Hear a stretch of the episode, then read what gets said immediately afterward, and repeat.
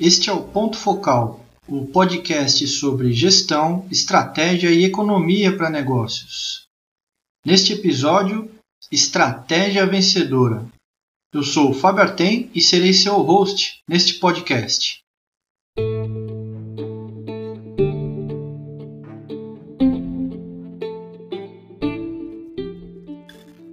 Na primavera de 1844, um cara chamado John Burroughs passou por uma experiência muito típica a vários homens de negócios daquela época. Peraí, eu quero dizer que utilizei o termo homens de negócios de modo literal simplesmente porque, naquela época, poucas mulheres, se é que havia alguma, se envolviam nos negócios. Eu não tenho absolutamente nada a favor disso. É só mesmo uma questão de precisão para contar a história, ok?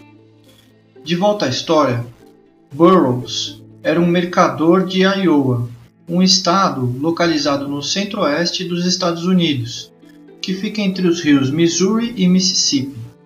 O negócio de Burroughs como mercador era relativamente pouco sofisticado e consistia em comprar batatas de fazendeiros vizinhos, limpar e embalar aquelas batatas para vender em mercados mais distantes, por exemplo, em Nova Orleans. Essa história é real e ela está retratada no livro Nature's Metropolis, de William Cronon, que conta a história da cidade de Chicago e do desenvolvimento do oeste americano. Eu vou deixar o link para esse livro nas nossas descrições. Sabe, naquela época ocorreu um aumento significativo de fazendeiros alemães e ingleses nas planícies onduladas de Iowa. Isso resultou em uma crescente produção de alimentos derivados daquelas plantações de grãos, frutas e vegetais. Neste cenário, a interdependência entre mercadores e fazendeiros era muito forte. Mercadores eram importantes porque eram capazes de alcançar mercados consumidores distantes, enquanto os fazendeiros conseguiam oferecer seus bens agrícolas apenas para os mercados mais próximos. Ao mesmo tempo, sem a produção dos fazendeiros, os mercadores não tinham o que vender em seus mercados.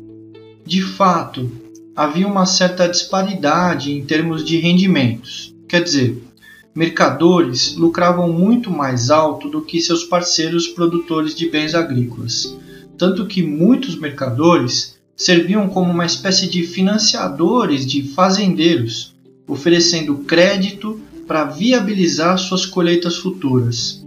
No entanto, esse retorno elevado para os mercadores também era acompanhado de um risco considerável.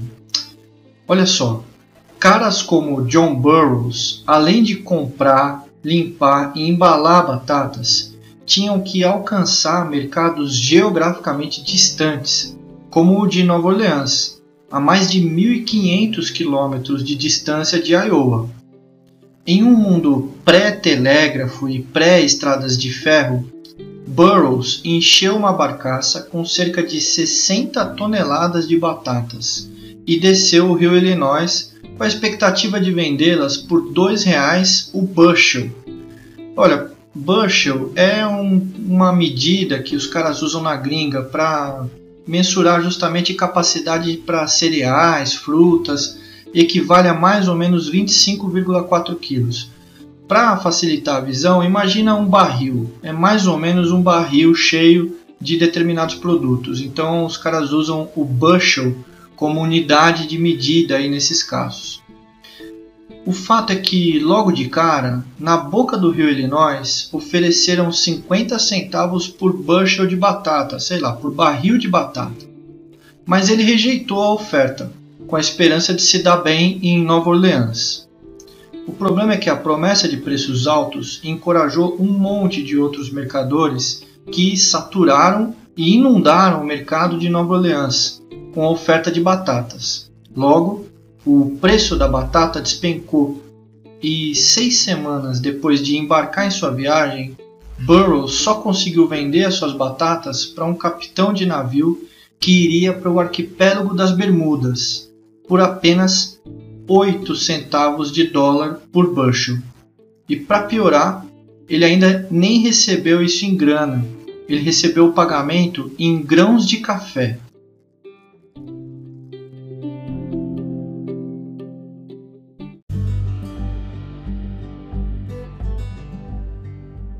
Nossos empreendedores modernos, sabe esses startupeiros que a gente vê por aí? Pois é, eles provavelmente iriam dizer que o negócio do Burroughs era arriscado demais, até mesmo para o padrão deles. Mas o fato é que era assim que se realizava a maioria dos negócios em 1840.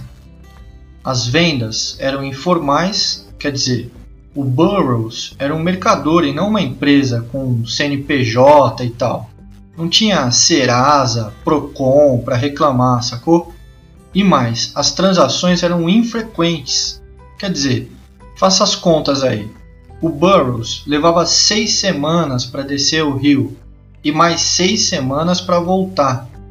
E vai, mais seis semanas para descer de novo. Então, quer dizer, ele aparecia no mercado de Nova Orleans a cada quatro ou cinco meses por ano. Isso se você desconsiderar o inverno e o período de entre safra.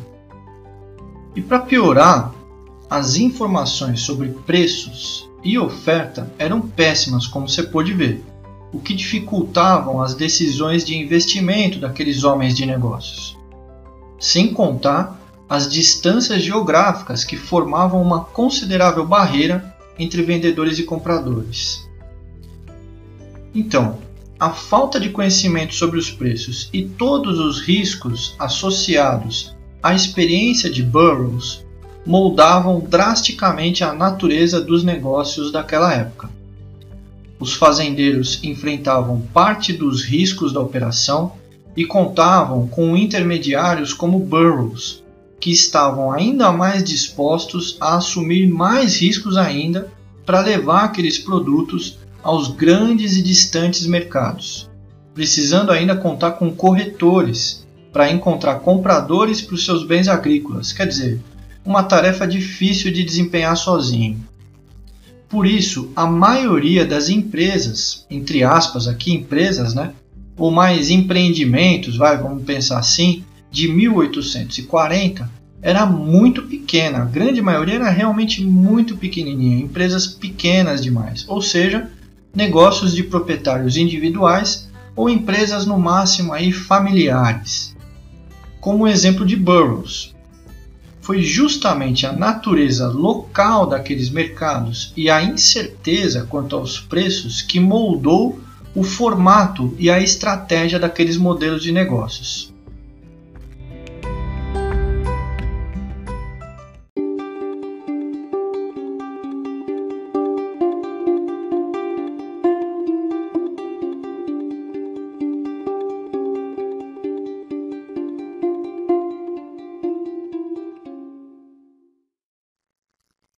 Vamos avançar no tempo até 1910 e lembrar da época em que a Revolução Industrial transformou completamente o cenário nos Estados Unidos. Em 1880, pela primeira vez, a maioria da força de trabalho estava em empregos urbanos. Dez anos depois, em 1890, dois terços dos americanos já trabalhavam por salários nos centros urbanos em vez de trabalhar nas fazendas ou empreender em seus próprios negócios. Em 1900, a população da cidade de Nova York, por exemplo, era de 3,4 milhões de habitantes. Em 1913, os Estados Unidos já eram responsáveis por um terço da produção mundial de bens industrializados. Neste cenário, surgiu um homem de negócios que é considerado um dos administradores mais influentes da história, Henry Ford. Nascido em Michigan, Ford deveria ter sido um fazendeiro. Aos 16 anos, ele se mudou para Detroit para trabalhar como mecânico. Mais tarde, trabalhou na Edison Electric Illuminating Company, onde aos 30 chegou a ser promovido ao cargo de chefe de engenharia. Desde então, Ford trabalhou na ideia de criar um motor de combustão com a potência de um cavalo. Três anos depois, em 1896, ele produziu o seu primeiro quadriciclo. Em 1899, ele começou a trabalhar na sua própria empresa, a Detroit Automobile Company, com a ajuda de investidores que o conheciam desde quando ele trabalhou na fábrica de Thomas Edison. Mas, em 1902, após fracassar em seu modelo de negócios, os investidores da Detroit Automobile Company decidiram retirá-lo da empresa. Sustentado pelo capital de amigos e de familiares, Ford desenhou 20 modelos de carros até chegar ao Model T. Mas o que realmente mudou no decorrer do tempo não foi o carro, e sim o seu processo de produção. Em sua nova fase, Henry Ford concentrou seus suprimentos em um único fornecedor, a Dodge Brothers Company, Após visitar e conhecer o modo de produção em um matadouro de uma grande empresa processadora de alimentos, a Swift Company, Ford desenvolveu o seu conceito de linha de montagem. Em 1904, Ford iniciou as operações da Ford Motor Company em sua primeira fábrica, onde ele começou a experimentar o modelo de produção em larga escala baseado no conceito da linha de montagem. Em 1905, a sua fábrica já empregava 300 pessoas e produzia 25 carros por dia. Mas ele ainda produzia diferentes modelos ao mesmo tempo. No mesmo ano, ele fundou a Ford Manufacturing Company para produzir os seus próprios motores e transmissões dos carros que eram montados pela Ford Motor Company. Em 1907, Ford iniciou a construção de uma planta de fábrica para o tratamento de uma liga metálica feita de vanádio, que é um metal muito mais leve e muito mais resistente do que era usado normalmente. Em 1908, Ford lança o seu modelo T por 850 dólares, o que equivaleria mais ou menos a 23.500 dólares atualmente. Poucas semanas após o seu lançamento, Ford já havia recebido 25 mil pedidos pelo novo carro.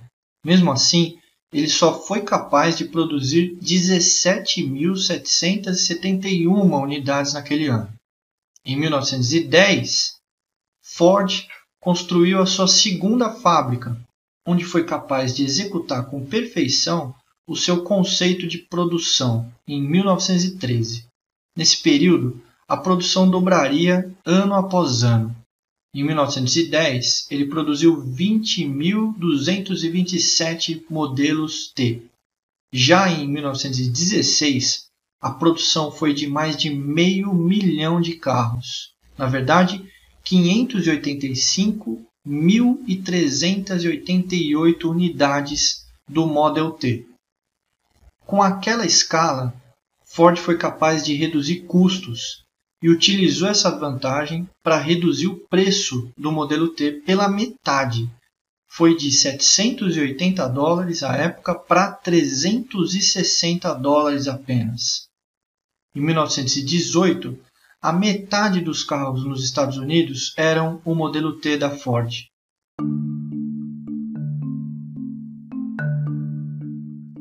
Como disse, Henry Ford é considerado um dos administradores mais influentes da história. Por meio da sua empresa, ele transformou o estilo de vida de uma nação inteira. A história está retratada no livro My Life and Work, do próprio Henry Ford. É uma autobiografia. E você já sabe, eu vou deixar o link para esse livro nas nossas descrições. Essa história genial sobre a vida profissional, as decisões estratégicas e as realizações de Henry Ford só fazem sentido se você considerar as condições de negócios que ele enfrentou em 1910. Uma infraestrutura que a gente já podia chamar de moderna. Se liga nas mudanças dessa época. Existiam ferrovias para transportar insumos e bens acabados, telégrafo e telefone para comunicação, controle e coordenação de materiais por extensas áreas geográficas. As atividades bancárias já existiam e as práticas contábeis também já eram boas o suficiente para prover o capital de investimento necessário para financiar a produção e as instalações de todas essas distribuições. Em 1910, os Estados Unidos já possuíam mais de 400 mil quilômetros de ferrovias. Só para você ter uma base de comparação, no mesmo período, nós aqui no Brasil, na nação Tupiniquim, contávamos com assustadores 11 mil quilômetros de ferrovias para distribuir toda a nossa assustadora produção de bens. Depois de ouvir esse podcast, vai lá na internet e dá uma olhada no Google para ver um mapa do sistema de telecomunicações em 1910 nos Estados Unidos. Cara, é de assustar. O país já estava totalmente conectado de leste a oeste, de norte a sul. Então, associado a essa infraestrutura toda, o desenvolvimento de tecnologias de produção em massa ocasionou um crescimento considerável das empresas, tanto verticalmente quanto horizontalmente, ou seja, houve uma integração enorme na produção dessas empresas. Com as tecnologias de produção em massa e as linhas de montagem, empresas como a Ford puderam integrar a maior parte das atividades em suas cadeias produtivas. A integração vertical da Ford foi extraordinária. Desde a produção de ligas metálicas e borrachas até a venda, todo mundo era funcionário Ford. Empresas assim, integradas, empregavam mais indivíduos em tarefas mais complexas e interrelacionadas do que as empresas faziam em tempos anteriores. A infraestrutura moderna expandiu mercados. Novas tecnologias permitiam um volume maior de produção padronizada com uma distribuição confiável de bens manufaturados para o mercado nacional a preços muito mais baixos para o consumidor empresas puderam se tornar verdadeiras gigantes nesse cenário, com a possibilidade de monitorar e controlar fornecedores, fábricas e distribuidores geograficamente separados e distantes.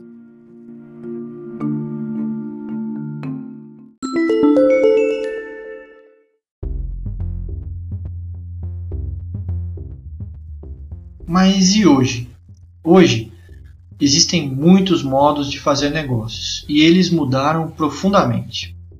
Aquelas práticas empresariais que evoluíram após a Revolução Industrial em uma era de estabilidade política e econômica não podem mais ser dadas por certas quando as mudanças são tão rápidas e imprevisíveis.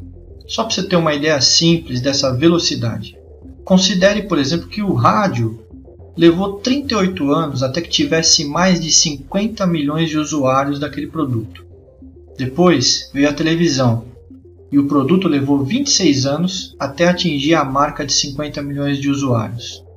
O computador pessoal levou só 16 anos para alcançar essa marca. A internet, só 4 anos.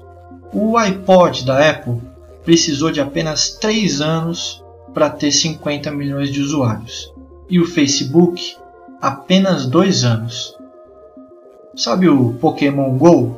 Aquele joguinho de celular que a gente tinha que caçar os bichinhos pelas ruas? Então, o Pokémon Go precisou de apenas 19 dias para alcançar 50 milhões de usuários. Imagina só, o cara que lançou o rádio teve muito tempo e tranquilidade para adaptar o produto, e melhorar a sua eficiência produtiva. Agora, a empresa que lançou o joguinho do Pokémon em menos de um mês já tinha mais de 50 milhões de clientes para atender e manter satisfeitos, enquanto um monte de concorrente crescia os olhos para esse mercado. Diferente, né? Os processos de produção hoje em dia podem ser extremamente computadorizados e permitem que empresas de nichos muito especializados ofereçam produtos feitos sob medida a custos que anteriormente só podiam ser desfrutados por empresas maiores que exploravam economias de escala consideráveis.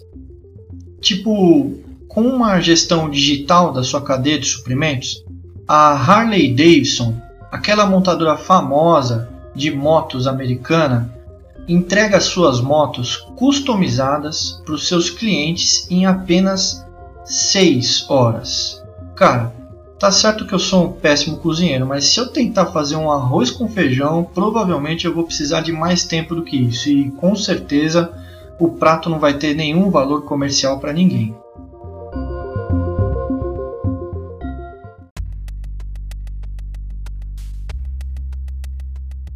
Agora, uma mudança das mais notáveis no ambiente de negócios atual refere-se ao declínio das grandes gigantes corporativas, que eram verticalmente integradas.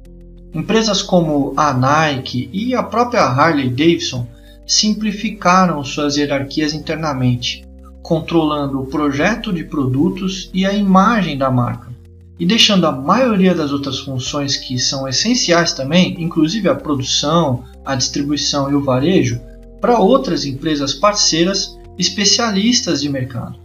Tipo John Burroughs em 1840, apenas cuidando da distribuição de batatas, lembra dele? Pois é, e tem gente que fala que é um mundo novo, um novo normal. Será mesmo?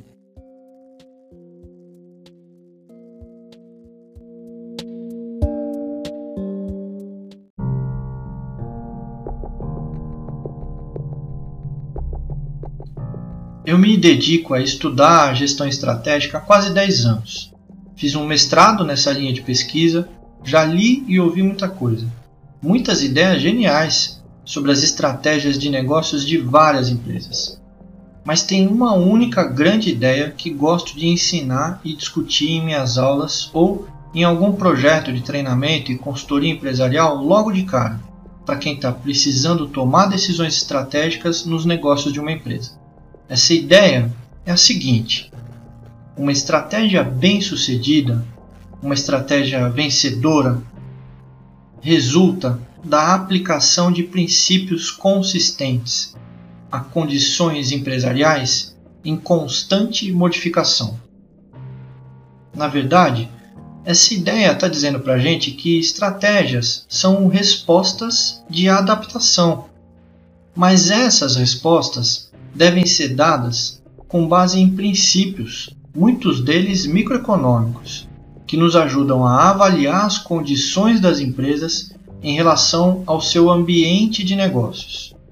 John Burroughs tomou decisões sólidas de negócios dadas as alternativas que estavam disponíveis a ele em seu tempo. No auge, a Ford Motor Company estava totalmente correta em promover a integração vertical de sua cadeia produtiva. Estratégias que focam hoje em atividades centrais, como a Nike, na gestão de sua marca e dos contratos esportivos, fazem todo sentido no mundo atual. Quer dizer, uma mesma resposta pode ser boa em um momento e no momento seguinte pode se tornar desastrosa para os lucros de uma mesma empresa. Isso porque a infraestrutura e as condições de mercado para os negócios limitam como os negócios podem ser conduzidos e as escolhas que os gestores podem fazer. À medida que essas circunstâncias mudam, mudam também as estratégias de negócios vencedoras.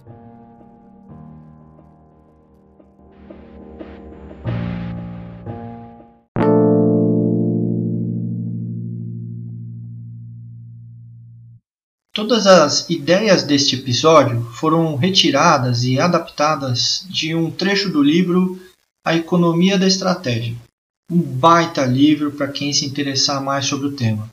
E o link para esse livro, claro, está disponível para você nas nossas descrições. O Ponto Focal é o podcast da Dia de Play que nasceu para ser um ponto de destaque no contexto da gestão de negócios, com insights e ideias sobre os fundamentos estratégicos e táticos essenciais para os negócios. Então, diz aí pra gente, o que, que você achou deste episódio? Conta aí. Eu sou o arroba Fábio Arten nas redes sociais.